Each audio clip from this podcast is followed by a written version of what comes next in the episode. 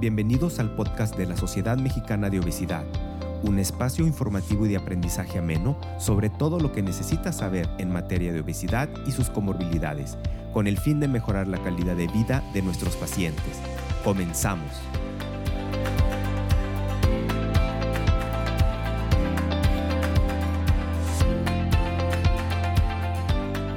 Hola, muy buenos días. Bienvenidos al séptimo episodio del podcast de la Sociedad Mexicana de Obesidad. Yo soy el doctor Ricardo Luna, presidente honorario y director ejecutivo de la SMO, y hoy tenemos una invitada muy especial. Ella es la doctora Cintia Luna Castillo, es especialista en pediatría y obesidad infantil. Y hoy vamos a hablar del tema de los nuevos retos en la prevención de la obesidad infantil. Hola doctora Cintia, ¿cómo está? Hola doctor Ricardo, muchas gracias por la invitación. Muy bien, gracias. Aquí estamos apoyándolos. Sí, fíjese que recientemente pues hemos visto cómo ha incrementado la obesidad en México y una de las cosas que nos preguntamos es eh, cómo llegamos a este punto. Pero vamos a, comenzar eh, definiendo qué es la obesidad infantil y cuáles son las causas, doctora, de esta enfermedad.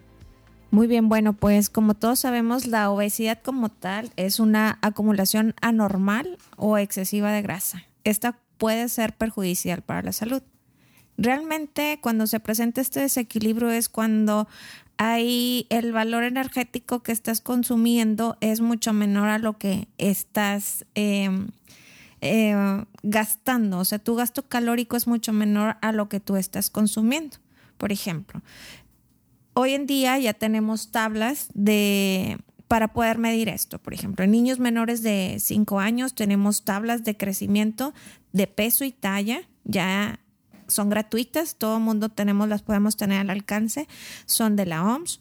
Y en niños mayores de 5 a 19 años nos basamos con igual tablas, pero medimos su índice de masa corporal. Aquí cambia un poco porque la constitución del niño de 5 a 19 años es diferente al menor de 5. Sin embargo, no es ir a bajar las tablas e ir y nada más es decir, ah, si mi niño pesa tanto, no, o sea, realmente esto necesita una coordinación, una adecuada guía, por ejemplo. Para eso existe el control de niño sano, no nada más es ve con el médico cuando ya estás enfermo. En el caso del pediatra, control de niño sano una vez al mes, he perdido antes del año y después ya tu pediatra te irá diciendo cada cuándo serán tus, tus citas a seguir. Ahí es donde podemos detectar de manera temprana y para eso cada cita tu pediatra tiene que medirte, medir al niño, pesarlo y entonces mostrarte las gráficas en qué percentilas se encuentra tu hijo. Ahí es donde cómo podemos diagnosticar. Siempre es importante la adecuada interpretación de los datos. No nada más es saber qué me dice la vecina o la comadre, es ir con el experto para que en esto te ayuden e interpretes de manera adecuada.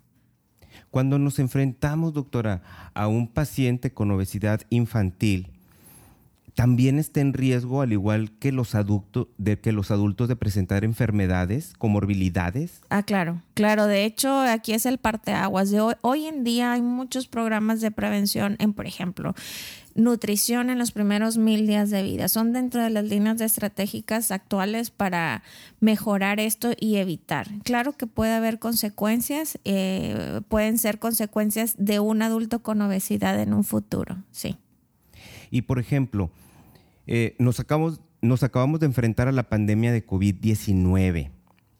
Los niños con obesidad también estaban en alto riesgo de ingresos hospitalarios, alto riesgo de ingreso a unidad de cuidados intensivos, alto riesgo de, de mortalidad. Sí, sí, de hecho, el riesgo existe para todos. En aquel niño con obesidad, claro que existe también. Gracias a Dios, digo, en cuanto al niño, tenemos esa carta de ser niño y tenía una menor propensión a tanto la gravedad. Sin embargo, con obesidad o sobrepeso, las comorbilidades están al día. El niño inmunosuprimido también, claro que tenía riesgo de ir a un hospital. Eran los menores, pero sí existían el traer consecuencia, el tener obesidad, o eh, sobrepeso, claro que nos tiene más propensos a tener comorbilidades igual que el adulto. También puede haber resistencia a la insulina, hipertrigliceridemia, hipercolesterolemia y obviamente la capacidad de responder de un cuerpo con un padecimiento no es lo mismo que un niño sano. El niño sano responde de manera diferente a un cuerpo con una carga extra de algún padecimiento de base. Entonces, posibilidad de deterioro y complicaciones, no nada más en COVID, en cualquier otra situación. No es lo mismo que un niño sano, por decir, en, ahora en tiempo de invierno, le dé una infección viral respiratoria a un niño con eh, obesidad, con comorbilidades, le dé una neumonía. Los dos van a responder de manera diferente. El que tiene un mayor riesgo de un ingreso hospitalario es aquel que padece o que ya tiene una enfermedad o una comorbilidad agregada. ¿Cómo abordar, cómo abordar con, con, el paciente, doctora? Bueno, más bien con el paciente, con el familiar, porque todavía vemos que eh, culturalmente ven a un niño con sobrepeso y se dice, él está sano. Y vemos a un paciente con un peso normal, que eso nos da las tablas, por ejemplo, del CDC, eh, y nos dice, nos lo llevan porque lo ven delgado y piensan que tiene desnutrición. ¿Cómo abordar esto? Eh, sí, perdón, de hecho ahorita que tocas el tema de desnutrición, o sea, increíblemente pasamos de ser un país en desnutrición a ser un país con obesidad. Y estamos en los primeros de los dos. En obesidad ahorita estamos casi en, dentro de los primeros lugares eh, a nivel mundial. Eh, o sea, vergonzosamente deberíamos de ser primer lugar en otras cosas y ahorita estamos en, lamentablemente, en los primeros lugares de obesidad y efectivamente. Aquí lo más importante es concientizar, o sea, también siempre se los he dicho, como papás, no puedes llegar y decirle al niño no consumas tal bebida energética, no consumas, eh, vas a los centros de autoservicio y compras todo lo que hay, desde bebidas gaseosas, eh, papitas, todo tipo de refrescos. Entonces, llevarlos a tu mesa y decirle, yo sí puedo y tú no puedes. Entonces, el primer paso es realmente como padres estar conscientes que estamos, que tú quieres para tu hijo. Porque sí decimos que queremos lo mejor, pero lo mejor es, estoy, estoy preparando a un adulto con obesidad, un adulto que se va a infartar, un adulto que no sabe si va a llegar a los 40 años, porque hoy en día hay mucha tasa de infarto en personas jóvenes. O sea, antes la tasa de mortalidad era, moríamos de viejitos o nuestros ancestros morían de viejitos. Hoy no, hoy muere mucho adulto joven de eh. infarto, de... Y esto, vete hacia atrás. Y era cuando decían, sí, es que el gordito es el sano porque está... No, hoy en día ya eso, ya hay estudios, ya sabemos que el ser el más grandote porque estás más gordito no es el gordito bonito y, o sea, no. Estamos frente a una situación realmente alarmante y preocupante. Y esto es eh, porque estamos presentando esta enfermedad de la obesidad en etapas más tempranas, porque eh, vemos, por ejemplo, en fotos familiares, eh, en, cuando se casan las personas que se casan delgadas. Y luego posteriormente vemos a la a, esa pareja aumentar de peso. Pero ahora lo que estamos viendo es que llegan con obesidad al matrimonio. Quiere decir que la obesidad les está llegando en edad pediátrica y eh, adelantando las comorbilidades, como usted decía hace un momento. ¿Sabes qué es lo preocupante y alarmante? Por ejemplo, yo en la consulta de niño sano es desde el inicio, es más, es que todo esto ya hay mucho estudio desde que la mujer está embarazada. O sea, nos vamos todavía más atrás. Desde si hay un control prenatal adecuado, tu ginecólogo te va a decir, te estás en sobrepeso, cuida, ya estás haciendo diabetes. Entonces desde ahí empieza, porque desde que están inútero ya estás alimentando a ese bebé, ya le estás mandando información de cómo va a ser. Si a eso no iniciamos una lactancia, iniciamos la alimentación complementaria antes de los seis meses, la alimentamos con probaditas, con la, dale el caldito de frijol, no. Hoy en día ya se sabe que todos esos mitos, esas no son las más adecuadas. Entonces, si tú desde planeas, tienes tu embarazo, llevas un control adecuado prenatal, nace ese niño, llevas una lactancia, si llegaras a necesitar algún sucedáneo, utilizarlo de manera adecuada. Iniciar tu alimentación complementaria como debe de ser, iniciarlo a los seis meses, disminuyes muchísimo el riesgo. Una cosa que me preguntan frecuentemente y yo no sé por qué en la consulta. ¿Y el juguito, doctora? Pero es que es de tal marca y es de juguito y tiene la marca y el bebé, entonces es juguito para bebé. No, en ninguna parte están bien los juguitos. Realmente, ¿para qué nos engañamos? La mayor parte de los niños en algún momento de su vida quizá lo vayan a probar. Sí, entonces todo lo que puedas retrasar esa cuestión es lo indispensable, es lo mejor. El jugo, y siempre le digo, la fruta se come, la fruta se mastica, la fruta no se licúa, no se licúa y todavía le echas más azúcar. Ah, porque están bien ricas esas aguas azucaradas y bien ricas con bastante hielo en un litro. Entonces les digo, eso es uno el adulto. El adulto es el que te da la tentación de que le hace falta el juguito al niño. Nada que ver. Y como usted dice, esto empieza desde que se está formando el producto, porque vemos a las mujeres embarazadas comiendo por dos. Ay, no. O con los falsos mitos de no vayan a hacer con cara de, de pastelito. sí, sí, sí, no. Y desde ahí, desde la gestación, se está incubando la obesidad eh, que va a presentar eh, este paciente en la edad pediátrica. De hecho, hay un alto índice hoy en día de mamá con diabetes gestacional. Muchos, mucho, mucho. Hay mucho hijo de madre diabética.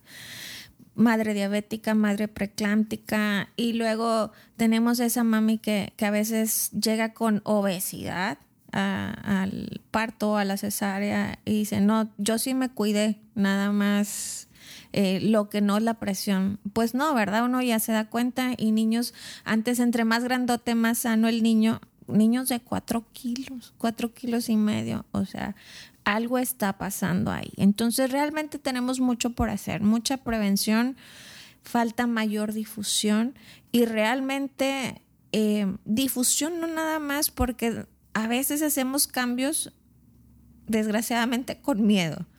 O sea, cuando ya sabes que estás a punto de que me voy a infartar, entonces ahora sí, ya me pongo a adelgazar. No, no, no. O sea, todo esto se puede hacer de manera temprana, no esperarnos a que haya una complicación, a que haya una consecuencia, porque desgraciadamente la obesidad nos lleva a resistencia a la insulina, a diabetes, a complicaciones, a ceguera, nefropatía, neuropatía. O sea, es un... Una de las, de, la, de lo que nos preocupa mucho es este, el desarrollo de los caracteres sexuales en, los adolescentes con obesidad.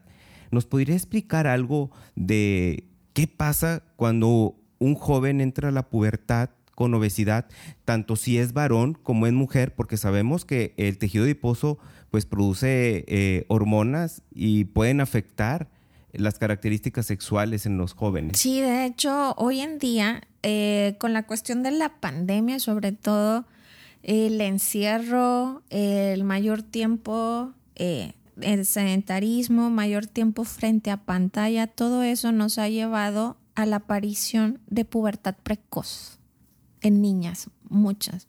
Ahorita uno puede preguntar y ya van a ser así, ay, sí, mi niña, bueno, se llama menarquia, el término correcto de que llegue su primera menstruación, eh, a los nueve.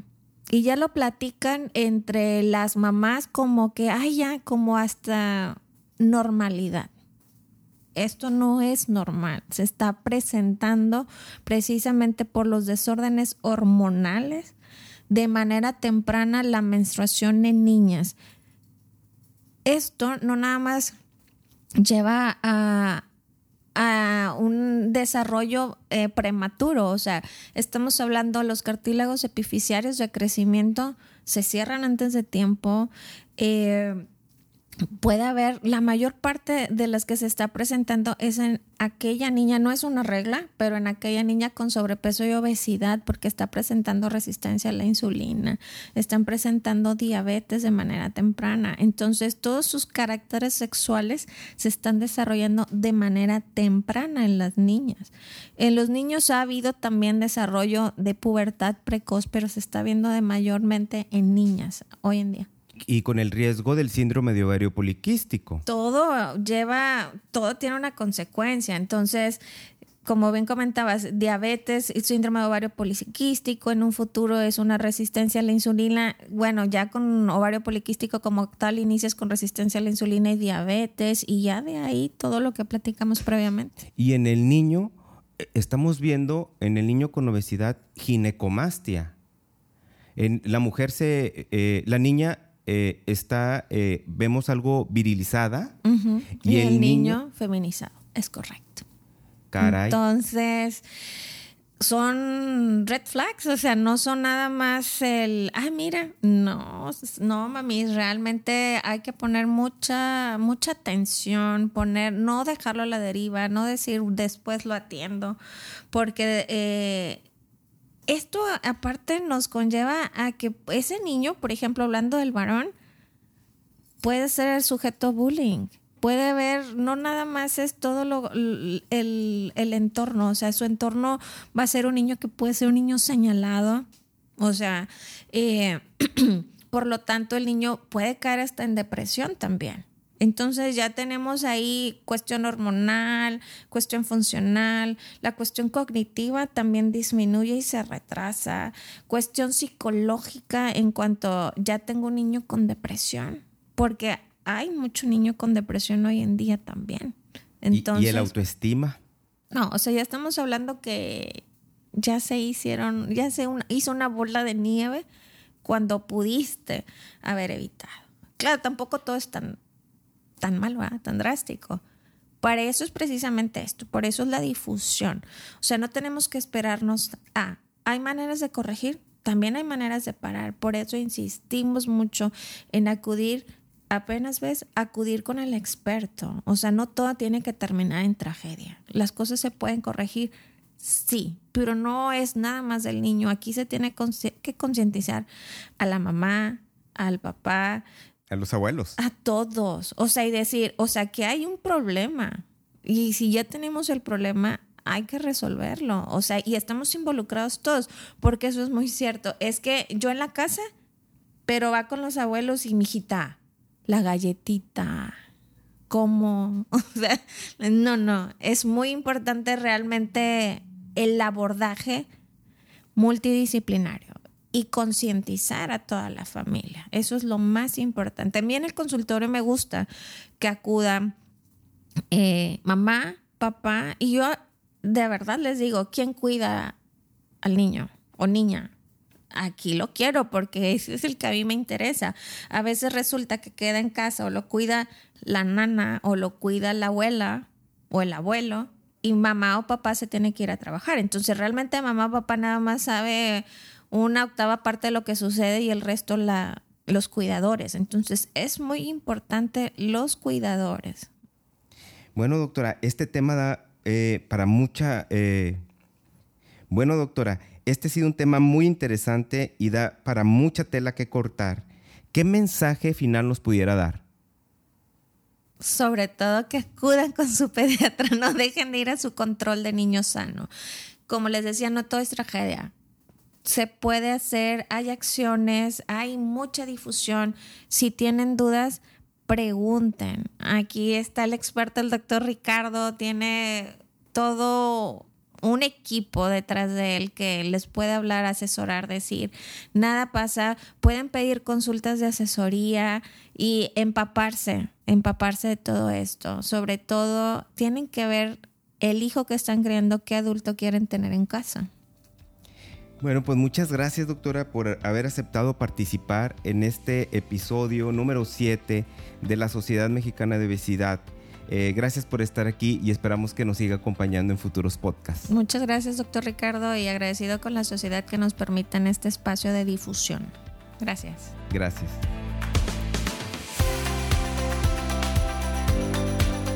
Muchas gracias por habernos escuchado. No olvides afiliarte como miembro SMO y formar parte de la mayor sociedad científica dedicada a la obesidad en México y Latinoamérica. Les recordamos que la Sociedad Mexicana de Obesidad es la representante oficial de México en la World Obesity Federation y tiene estatus de full member. Al ser miembro SMO, automáticamente somos miembros WOF. Visítanos en www.smobesidad.com.mx. Nos vemos en el siguiente episodio.